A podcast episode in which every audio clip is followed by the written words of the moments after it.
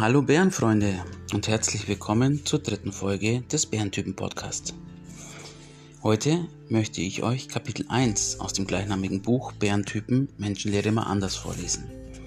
In diesem Kapitel geht es um den Teddybären. Jetzt wünsche ich euch viel Spaß. Der Teddybär. Kommen wir zu dem wohl einfachsten und umgänglichsten Menschentypen überhaupt, dem Teddybär. Was macht den Teddybär aus? Nun, der Teddybär stellt sich eigentlich den ganzen lieben langen Tag die ein und dieselben Fragen. Was kann ich tun, damit mich alle mögen? Was kann ich tun, damit andere etwas davon haben, dass es mich gibt? Wie oder wem kann ich helfen? Grundsätzlich sind das alles sehr positive und sehr liebenswerte Eigenschaften, die sicherlich keiner von uns als nervig oder gar schlecht bezeichnen würde. Und auch der Teddybär macht all das wirklich gerne und aus vollster Überzeugung und aus absoluter Nächstenliebe. Oder? Einerseits ja und andererseits nein. Denn den Teddybären plagen auch den ganzen lieben langen Tag folgende Fragen. Mögen mich die anderen überhaupt? Habe ich alles richtig gemacht?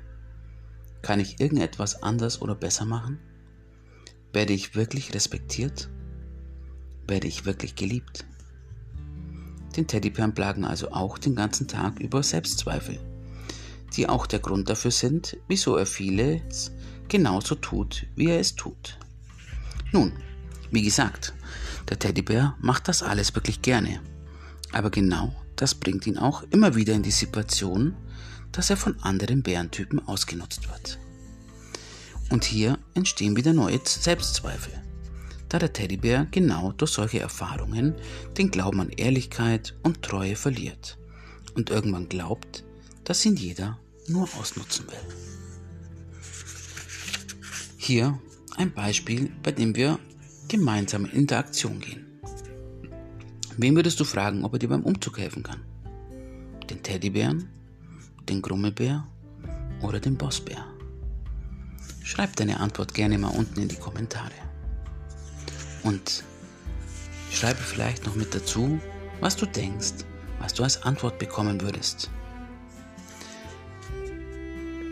An dieser Stelle sei gesagt, dass jede Antwort richtig sein kann. Der Teddybär kann sich sowohl gebraucht und somit glücklich fühlen, als auch ausgenutzt und enttäuscht. Hier kommt es immer auf die Vorgeschichte und weitere Faktoren an. Ein kleines Zitat zum Schluss. Behandle jeden Menschen mit dem Respekt, den er verdient hat. Hat er in deinen Augen keinen verdient, solltest du dich vielleicht fragen, was bei dir falsch läuft. Ja, wir sind somit wieder am Ende eines Kapitels angelangt.